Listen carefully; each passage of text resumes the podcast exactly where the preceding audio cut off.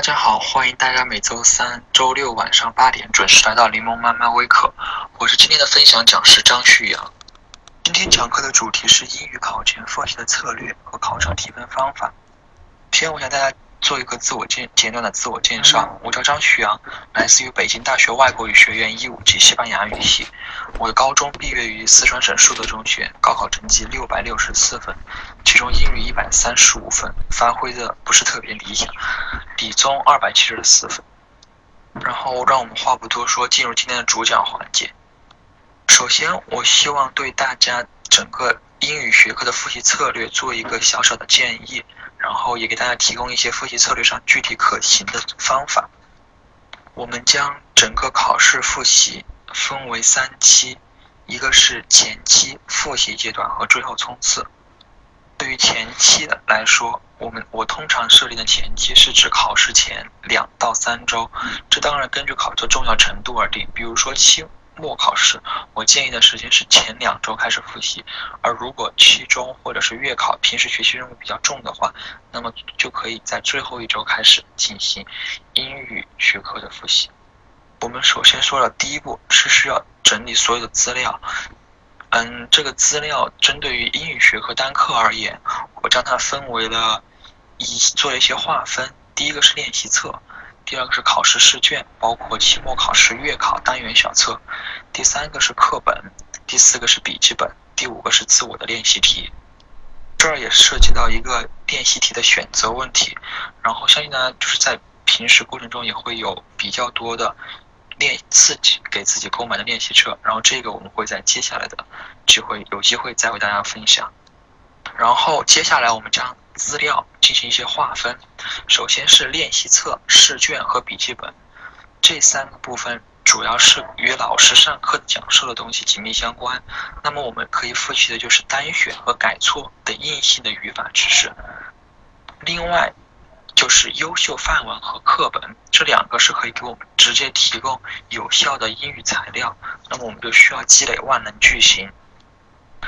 另外，最后一个是练习题，自己买的练习题，通过练习题来提高自己的应试应试技巧，通过达到熟练自己手感的目的。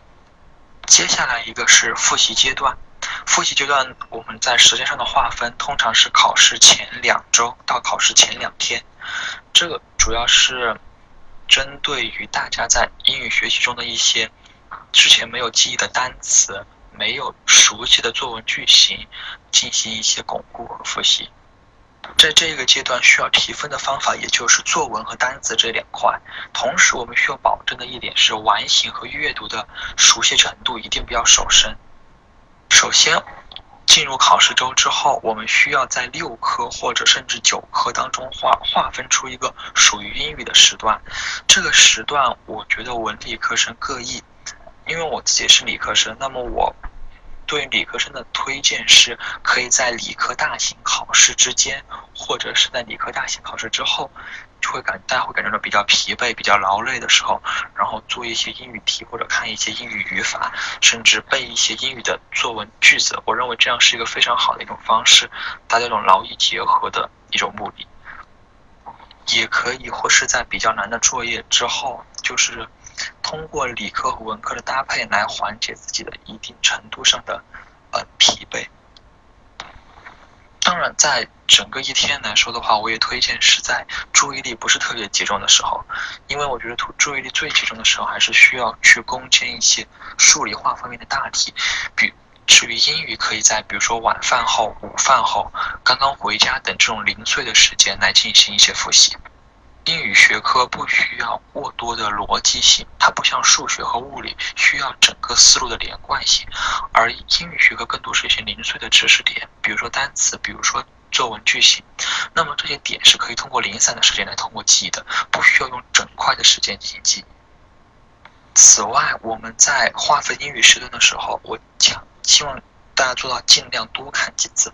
这个不是一次成一次成功的事情，而需要大家每次反复的看，每次反复的看，每次都有自己新的心得或者体会，就是最好的状态。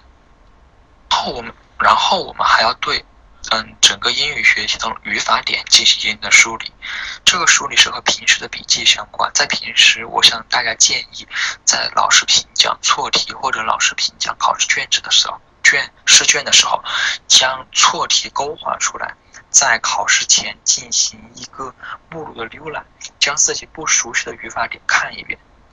在这里看一遍的时候，主要是强调一种概念上的理解。这个我们大家可以参考一下我们接下来会讲到的费曼学习法。我在嗯之后的讲解中会让大家专门介绍这个方法。在看完语法点之后，可以针用题型、用题目具体的题目来对自己进行一个专门的训练。题可以是错题，也可以是专项训练题。然后第二点就是需要保持体感。保持体感，这个我个人觉得是一个在整个英语学习中是一件非常重要的事情。首先，第一，我们在长期的进行复习周的同时，我们平时对英语的接触肯定没有上课期间那么频繁，因此我们特别需要对一门外语需要有比较长时间的进入式。这个进入在考试周期间，我主要帮他们，啊，将他们归类于练题。通过练题这个方式来解决这一个困遇到的问题。然后在考试周期间，我的建议是每天大家可以做一篇完形，加上两篇阅读。这这个量其实大概会在十五到二十分钟之内解决。另外，如果有时间或者有余力的同学，可以针对自己的薄英语学科上的薄弱题型来进行一个专门的训练。比如说，嗯，做我我可能在完形填，呃，嗯，在单项选择上稍微有一些困难，或者说我觉得自己单项选择把握上不够，不是特别熟练，那么我可以每天做的时候就一篇完形，两篇阅读，再加一个单项训练。对于一些英语成绩比较好的，嗯，学生同学来说，那么就是我们通常意义上的优生。至少英语会在一百三十分以上。那么我的我给这一部分同学的建议是，每天可以对小题进行一些轮流的训练。比如说，我今天做完形啊，今天做单选，那么明天我就再加一个嗯阅读填空等等之类的。这样都要用轮流训练，也有保证至少两到三天之后你是做完了一整套英语试卷上的题型。接下来，我向大家分别讲讲讲解一下阅读和完形的做题方法。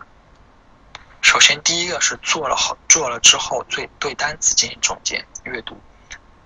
在考试周期间做题，我建议不用大家摘抄，因为在这个时间，大家精神实际上是相对紧张的，而且由于时间的效应，这个时候你错了的题，你在考试的时候一定记得住，但是。但请大家注意，这个是仅仅限于期末做题。我们需要是与平时不一样的气氛和心态，来让咱自己进入一个考试的一个氛围和环境里面去。提到了一种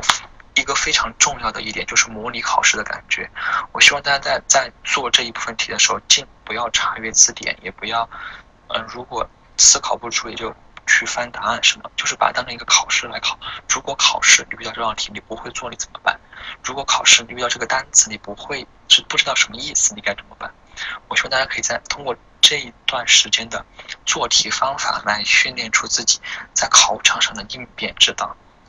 在做对于错题，自己再重新思考不懂的地方不要放过去，一定要想懂为止。就是你可以通过解。比如说阅读上面的错题，我可以通过几个方面来想：第一，我有没有单词没有读懂？没有的话，那我有没有句子没有读懂？如果这两个都没有，那我再看想一想，我对这个整篇文章的主观把握是不是跟答案上想的一致？如果没有，那你就需要去找自己为什么会没有想的不一致。如果自己想不通，那么我建议大家是可以学着去揣摩一下阅读题的。他自己出题人的意图，很有可能这就是中方中国人和西方人的一种传统思维上的一些不同。对于完形来说，如果阅读能力不是特别强的同学，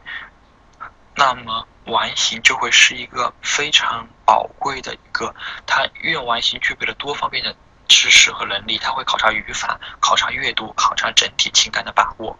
因此，完形相对来说没有。没有阅读那么完全要求能力，也没有单项学的那么死板，所以这是一个非常灵活的题。也是很多同学会在上面拿高分，但是也有很多同学会在上面做错很多的题。而且上面我去，我希望大家做之后对错题进行一个正确的分析，比如说是是这道题我错了，是时态错，是搭配错，是词义错，还是句意错，或者是整篇文章的情感揣摩我有问题。如果是句意错或者情感揣摩错的话，那么你进行一次重新梳理，得到正确答案之后，你就可以将这道题暂暂时放下了。但是对于时态搭配、时态错、搭配错、词词义错这三种情况，一定要认真积累、认真积累，将它背下来。这一点是完形整个完形提分的关键。嗯，我在这里举一个例子，比如说介词搭配错，英语中有 take care of，但是很多同学会经常忘掉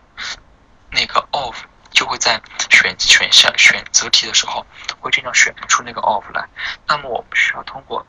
嗯这种不断的练习，不断的不断对错题的反思，达到一种我看到 take care，那我们就知道后面肯定是 of 这样一种连贯性的思维，这样同时也可以提高简题速度，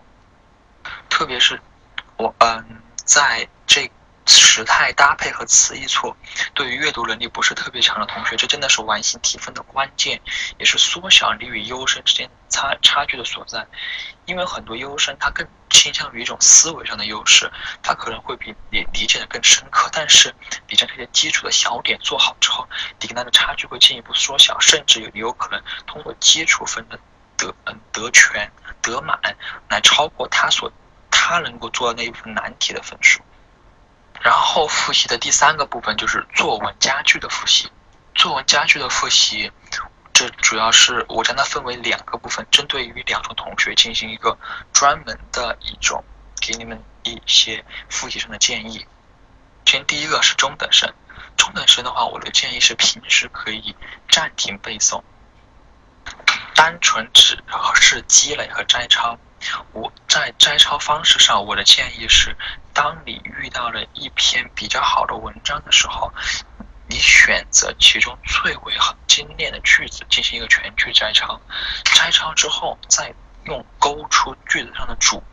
主干和精华的部分。比如说是句型，它这个句子用了什么句型？比如说它是这个句子用了什么动词和副词的搭配？比如说，他这个句子用了一个什么非常精妙的短语，比如说 take care of，他用了另外一种更高级的表达方式，把这个意思表达出来。这就是你需要勾画和积累的地方。然后针对中等生，在考试前的时候，将这些句子全部拿出来，每天晚上背诵一到两句。我在这里不建议一口气全部背完，我希望是每天晚上背这两句。那么你需要一定知道它的，把它背得很清楚。背得很清楚指的意思就是第一个用法。比如说，它的后面是应该跟什么句型？它的后面动词应该用什么样的时态，或者用什么样的一个形式？第二个就是它里面每一个单词你是否能够拼写正确？这里我向大家推荐一个背诵方法，就是将句子具体的使用带入考试情境。比如说，It's knowing that，就是很多同学都会知道这样一个用法。那么你。当你遇到这个句子的时候，你就去想，它所构成的这一句话比较适用于开头、中间还是结尾？然后你再想，你如果有哪些比较可能的主题，比较可能的一些表达，可以将它带入，就是在那种作文题型里面可以用到这句话。你通过这样的思考，一方面可以加强你对这句话的记忆，另外一方面也可以帮助你排除一些作嗯作文类型使用范围有限的一些句子。然后接下来是优生，我对优生的作文，我个人的建议是重在平时的积累，而不是单纯的背诵句型，而是整个去思考这它的句型的构成。比如说，他这里用了倒装，他为什么会去使用这个倒装？他他用的是 how 还是用 what，或者是用 it 或者 that？他为什么会这么这么用？第二个是在平时当中去看外国人的地道表达，将自己的思维和表达方式尽量向外国人靠拢，而不是一味的执拗于自己心里面所要想的那种嗯一句话。另外，在作文的修辞上，我希望大家可以以中文作文的标准来要求自己的英文作文。比如说，很多同学会觉得我的英文作文就是需要写出一些比较高级的句型堆砌，但是如果你想，如果放在中文句型里，你也不会整篇文章完全是排比或者各种各样的修华丽的词藻来修饰自己的作文，你肯定会是有一句话特别长，有一句话特别短。那么我希望在英语当中也会做这种长短句结合的样式。另外一点就是优胜的作文。之所以可以得高分，它更多的时候在于小词的运用。它对于 that、it 或者是其他的副词，它的使用尤为准确。在这里我稍微多提一下副词。副词这一个整个词汇的使用，我个人觉得在中中文里面用的比较少的，但是在西方他们会用的非常多。他们甚至可以可以将副词变化为副词短语，来进行一些日常或者是书面上的交流。另外，最后一点就是形容形容词的升级。这一点，我希望大家是在每一次考试之后，将自己作文拿到，拿到之后，可以对于作文中形容词的升进行一个升级。比如说，我在这儿写了一个 good，那么我看能不能有更高级的词汇来形容它。那么我想可以用 excellent，可以用 fantastic。这些这些单词通过单词一步步的升级升到最高级的时候，他也就会想，那我可不可以用另外一种表达方式，另外一个短语去表达它呢？比如说用嗯，without everyone's imagination，或者是其他的一些各种各样的短语来对它进行一些分析或者一些提高。对于作文的复习，这儿考前需要注意的一个事项就是单词的拼写。我说大家在考试之前一定要将作文里面译错的单词，一定要将它拼写正确，因为我个人觉得拼写单词的拼写实际上是整个一个人他写这一篇作文的时候一个思维上清晰程度最直观的体现。你如果单词拼写正确了，那么你的作文分数一定不会特别差。然后这进入我们的第三部分，就是考前的最后冲刺。考前最后冲刺，我通常指的是考前前两天，甚至前一天到考试的最后一分钟。这部分里面主要的任务是快速记忆和手感的恢复。首先，我向大家建议是在考其他科目的期间不间断对于英语的练习，因为据我的了解来说，英语通常会在考试的最后一刻考。那么，这会出现一个问题，就是在考前第一天，你没有完全没有任何接触对于英语的接触，然后这个我认为对英语的整个复习计划来说是非常有害的。在考前第一天，可能大家会说我要复习语文，我要复习数学，但是我们这个时候一定不要放松英语，英语真的是一个长期的积累，有可能断掉一天，可能会使你的英语的体感没法恢复到之前的状态。但是这个时候我们的嗯是练习可以减量，就是通过减少做题量来达到减轻负担的目的。但是这个时候，同时我们需要保证的是对错题分析的质量。比如说我现场只只只做了一篇阅读，那么我一定要在这篇阅读上错错了的题每一个题都搞懂，这个质量是在希望大家一定不要减少的。然后在考前的最后一刻，我希望大家一定不要放松，尤其是英语是最后一刻。大家可能会想，我已经考了数学，考了理综，理综，而且英语作为一个那么那么呃每就是靠平时积累，或者说根本就没有办法去复习的科目，我就不用复习了，我就那么那天中午我就去休息一下，放松一下心情，然后下午回来考完试就可以解放了。但是我觉得这样做，根据我个人的经验是非常有害的。我记得有一个我当时同班的一个同学，他的英语成绩也也相对比较好，然后他当时就是一天有一天中午，他要是去在外面，嗯，吃了很吃了好吃的，然后回来，就是反正整个人非常处于非常放松的那种状态。那之后那天那天英下午的英语，他考了他高中里里面最差的一次。我觉得考前的心态也是相当重要的。在这个时候，我推荐的是在考英语的前一天晚上，可以去做一套英语的套题。套题就是除了作文之外所有的题目，将它所有全部做一遍，按照定时的观念。比如说英语考试两个小时，我作文需要写四十分钟，那么我要将前面的这一部分在一个小时二十分钟之内全部写完，这样可以让大家快速的考考试的感觉，甚至对于考场上的时间调整也会有一些心得。这样一次考试当中，对于思路问题要找出思路，单词问题就要快速记忆，千万不要留问题。比如，我觉得啊，这个单词我我现在可能马马虎虎，大概大大概，嗯，大概大概知道了，确定它的意思，然后我就没有去查，然后估计到了考试上就会造成这种对你有一种心理暗示，就是我有一个单词我发现了，但是没有掌握全。这样的话，对于对于考试的状态和对于自信心的打击是非常大的。还有一个问题是，英语如果下午考的话，中午。我向大家推荐一定要午休，午休时间在二十分钟到三十分钟之间。这这一段时间，希望大家可以将整个大家的思维从上午的理综考试的模式里面转到下午英语考试的模式。到了个人觉得最为紧张的考前一个小时和几十分钟的时候，这个时候我希望大家可以做两件事。第一个是是背诵作文佳句。在第二阶段，也就是我们的复习阶段，整理出的比较好用的句子，切记不要背陌生的、从来没有见过的句型。说大家千万不要觉得哦，我刚刚发现同学在背一个特别特别高级的句型，他用了很多单词，我甚至我都不知道他什么意思，那我是把它背下来，这样背是毫无意义的。你只有将你自己之前复习到的句子重新背了一次之后。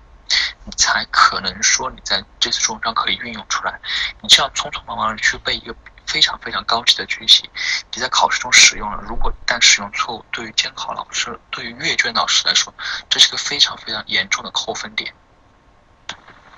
此外，还可以想一下历次作文中你出现过的单词的拼写错误，比如说 beautiful，你是不是知道它是 b e a u t i f u l，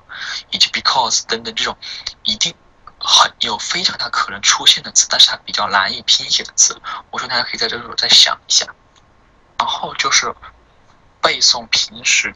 阅读或者完形当中积累的单词，这种单词就不需要大家去把它的意思、把它的嗯拼写、把它用法全部背下来，只需要知道它的中文意思是什么就可以了。放在这里再告诉大家一个。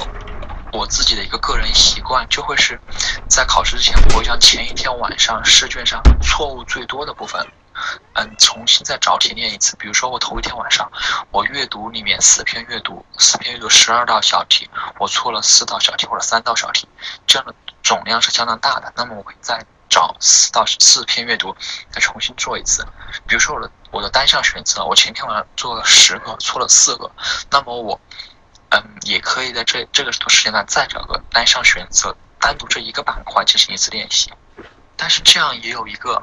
弊端，也是或者是缺陷，就是如果一旦状态不好，比如说你再做再做一次，你又做错了，或者又又做的很差，这样非常容易导致大家平时心态的失衡，就会在考场上觉得我可能最最近这些英语状态一直不是很好，那我该怎么办？所以在对于这个方法，大家可以做一个参考。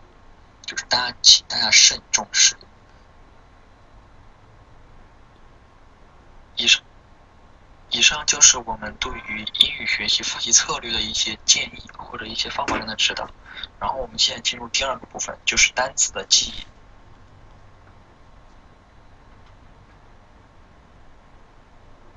先，我们对我们需要背诵的单词进行一个简短的分类。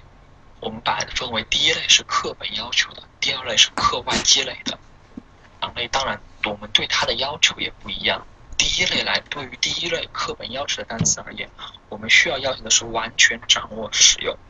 这完全掌握使用的意思就是能说能写，语法正确。那么这就是它的三个要素。第二类就是课外积累的单词，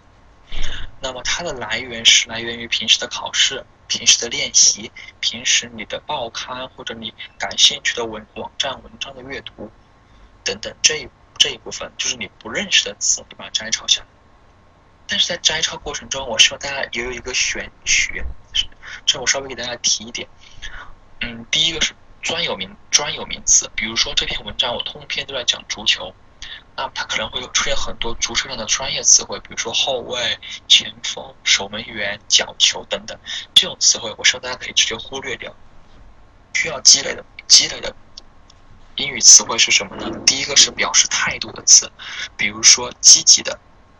或者是嗯动词，比如说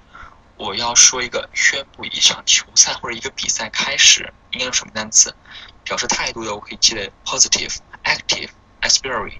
或者表示消极的是 inactive、negative、passive，这些都是嗯大家可以通过阅读当中来不断积累的。对于这一部分单词，我们需要的要求的是会认，就是你看到这个词，你可以认出它的中文意思。对于优等生，最好的话是会说会拼写，我觉得就可以了。在平时阅读中，也可以通过前后缀或者上下文来进行辨别、猜猜测词语的意思。这是一个考试当中非常非常好用的技巧。就是如果你真的掌握了这种技巧的话，它是因为。今天由于时间的关系，嗯，大家下次有机会再给大家进行讲解。那么接下来我们向大家介绍一下我个人的硬背硬背单词的方法，就是针对于需要将它完全拼写正确的单词的一些方法，就是单词拆分法。大家可能听说过，在英语单词的构成上，英语单词是由各个不同的音节构成的。那么我们背诵的时候，也可以。通过逆向的方法，将一个整体的单词拆分为好几个部分。拆分的形式最好就是辅音加上元音，可以类比，大家可以类比一下拼音的形式。对于中国人最为，这是对于中国人最为熟悉的一种语言语音构成。或对于音标基础比较好的同学来说，就大家可以将它划分为整个一个一个音节段进行记忆。但是对于我，因为我并没有对音标有一个系统的研究或者说一个学习，可能对对于我来说，我更偏向于直接通过中中文形式的来进行一些划分。比如说，大家可以在 PPT 上看到，我在这里举了几个例子。比如说，interesting 这个这个单词，同学很多时候会会把它搞错，会少写一个 e 或者少写一个 s。那么其实我们很就是可以将它划分为 in 对 rest。这样这样来划分的话，t 作为一个形容词固定的一个结尾，它具有一定非常非常高的标识特征。然后 interesting，interest，interesting，这样这样来记的话，就会非我个人觉得会比较便捷。或者是你按照中文拼音的方法，就是辅音加元音，比如说 in 就是作为一个中文字母的音节出现的，就是 t，但是你同同同时你可以把它理解为中文的 d。或者 rest 就是开始字母是 r，后面是 e s，然后大家可以看一下 because，大家可以也可以把它划分为很多，比如说 be cause，那么最后那个 use 就可以把它当成一个小单词来记，describe 同时上也是一样，describe。这些都是可以把它分划分为一个一个小单词，同时你记的时候也会非常便于大家记忆，比如说 because 你可以把变成 be ga u s e。这样的话，我们只需要记住非常非常小的一个单词的模块，将这用这些单词模块来组成单词。那么我们在对于单词有一个快速的记忆之后，我们怎么能才能保持它的一个长期的记忆呢？因为我们知道，通常的单词的背诵之后会面临遗忘的问题。那么这个时候，我希望大家提及一个可能大家有所了解的一个记忆曲线，它叫做艾宾浩斯的曲线。可能这个的理论相对来说比较复杂，但是它的研究成果是很值得我们使用的。大家可以看到，如果我们没有使用那 S 嗯记忆曲线的记忆方式的话，我们的记忆是会随着时间的嗯延长而对单词记忆越来越模糊，甚至趋向于消失。这个时候，我们就需要通过对于整个人类记忆的学的一些研究来看一下，大家安排怎么样来合理安排自己的时间，来达到一种对单词的牢记的效果。在这里，我向大家，嗯，对于这个简单的做一个介绍。我们将每一将我们所需要的背的单词分为很几个 part，每个 part 按照十二页，每个单每个页十个单词来记。这方法就是遮住中文的释义。那么我们去想它的中文意思，遮住英文，我们通过手写或者是脑袋里面回想的方式拼拼出它的英文字单词。我即便下来都记不住单词，可以做记好重点记忆。首先，你按照上述方法背完一页之后，大概需要五分钟，然后立刻返回该页，第一个单词开始复习，大约几十秒。这个时候复习大家可以随机一点，比如说我刚刚看到它的中文，我直接去问它的，直接去想它的英文。我看到的英文想中文，不一定非要按照通篇一样的方法进行复习。然后我们按照上面的方法，就是背诵加复习，背完了一到六页之后，这样时间大概会在三十分钟左右。然后重新回到第一页开始复习，从第一页复习到第六页，又是一个两三分钟的时间。我再再按照上面同样的方法背完七到十二页，那么一个 part 就结束了。这样的话，相当于是每个 part 被分为了十二个小单元，每个单元每个小单元自成一个复习系统，每六个每六个小单元组成一个大单元，两个大单元又各自成为一个复习系统。但是这样，这只是我自平时记忆单词的一个方法。然后时间和数量可以根据，嗯，同学自己的状况而定。然后这儿有一些我自己的小建议，就是当天的 part 最好在中午之前，就是在中午午睡之前背完，大约十二个小时之后，比如说睡觉前十一点或者十二点睡觉的时候，然后复习，最后复习一遍当天所背的 part，然后在之后的一。二四七十五天分别复习当天所背的 part。我大家在 PPT 上也看到一个复习的原则，就是根据记忆曲线的理论，嗯，人们在遗忘三十秒、一分钟、五分钟、三十分钟、一小时、八小时、一天、两天、六天、三十一天这些时间点之后，遗忘速度是会呈现一个呈现一个快速下降的趋势。这里我也在的嗯大家的 PPT 上给大家列出了一个。嗯，具体的时间表，这个具体时间表，我向大家介介绍一下它的那个具体的用法。比如说第一天就是 Part 一到 Part 二，这是 Part 复习一二两个部分，然后同时复习一到两一二两个部分。第二天刚刚开始的时候就复习一和二，然后接下来再背诵三和四，最后又复习三和四。第三天是复习三和四，接下来五和六。然后复习五和六，这样的话，大家就就可以通过一个对于记忆曲曲线理论的运用，然后以及不断反复、不断巩固的过程，来达到对单词的记忆的精确和一个量的一个积累。然后接下来，我跟大家介绍一个费曼学习法，这个方法是。个人觉得是可以针对所有的题型，针对所有理科、文科的概念，可以通用的一个检验自己复习成果或者是学习成果的一个方法。它是由一个，嗯，费曼，一个物理学家在巴西执教的过程中，发现学生，当地的学生可以背非常非常多的性质和定理，但是却不知道这些性质和定理该怎么理解，该怎么运用，所以他自己通过自己的经验，然后总结出来的一个方法。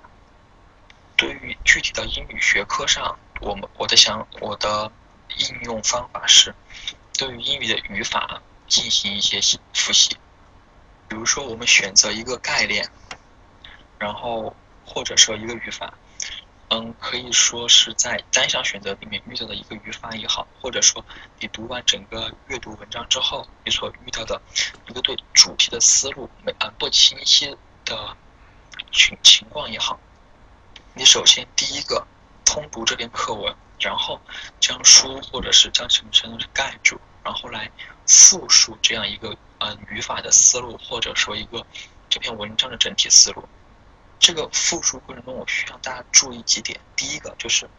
最重要一点就是，一定要是假设自己在跟别人讲解，你需要将这个语法讲给别人，让别人听懂。或者说，你需要将这整篇文章表达的意思，它的究竟它的结构内容，它所记取的事件，告诉别人，让别人听懂。你教授对象，大家想象的尽可能简单，也就是说，比如说你想象一个小学生或者一同学的弟弟妹妹进行一个讲讲解，而不是一个很聪明的朋友，这可能会听起来会比较傻，但是会非常有效。你在讲解的过程中，你不会使使用高级的词语或者复杂的概念，因为使用它们的时候，你很容易陷入自欺欺人的怪圈。比如说，我说了一个一个语法之后，我会想，哦，我应该我自己大概是明白这个意思了，但是也有可能对方不会特别明白。用使用小学生都可以听懂的语言，的时候，其你其实在强迫自己更深刻的理解这个概念，并且用自己的话把它复述出来。更重要的事情，你你在这个讲述的过程中，你也会发现有哪个地方没有理解清楚。然后第三步是反攻，在第二步的时候，你会发现你肯定会有或多或少理解上的问题，或者说对这个搭配记忆的不清楚，或者说对这这个搭配的使用情况不是特别了解。那么这个时候，你可以重新翻开书，回到原材料中，对于这个或者进行一些搜索，你知道自己确切的意思之后，再合上书本，不看参考材料，用第二个方法再讲一次。通过一次又一次的重复，直到你可以将这整篇文章的思路，或者说这整个语法的使用、它的构成，完全的复述出来为止。这样，这个呃费曼学习法，我个人认为是非常有效的，可以应用在考试之前错题本复习和英语上的错题复习，以及考试期间练题的时候英语阅读的整个通篇思路的把握上面。第四步就是回顾和精简，因为经过前三步之后，你已经了解了这个题目或者这个概念，现在再来重新回顾你自己的这些解释，去掉自己冗长的部分，然后就会获得你自己对于整个语法知识或者说整篇文章最为精确、最为恰当的理解。这种学习方法不仅可以使你使你对这整个知识系统或者说整个概念有着非常清楚的了解，而且会非常浪费时间非常少，因为很我遇到了很多同学，或者说我自己在做题过程中也会有一篇文阅阅读文章看下来，云里雾里不知道要说什么，再看第二遍也差不多，第三遍也差不多，到了第四五篇的时候，你就会大脑就会蒙蔽你的是去所谓的提取几个关键信息，但是那些信息都只是你在阅读中给你留下印象最深的信息，而并非。作者想要表达的整体意思，如果按照这种思路去做题的话，那么你做出来阅读题一定会是错误的。然后我在今天微课的最后，想为大家，嗯，今天微课所讲的内容进行一个小小的总结，就是大家在呃 PPT 上也看到的。我们首先第一个讲的复习策略，主要是第一个前期是需要整理资料、划分资料。划分资料具体指的是通过时间段的划分和你具体复习内容的划分。然后在复习阶段，就主要是首先第一个是保持体感，就是希望大家建议每天做一篇完形，一篇阅读，再加上一个自己的薄弱环节。然后第二个就是作文佳句的积累和背诵，这主要给大家。分类，然后希望大家根据自己的水平进行一个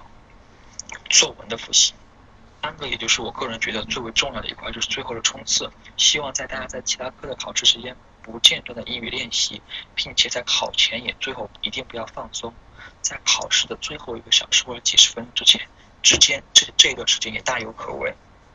后是我向大家介绍了我自己一个小小的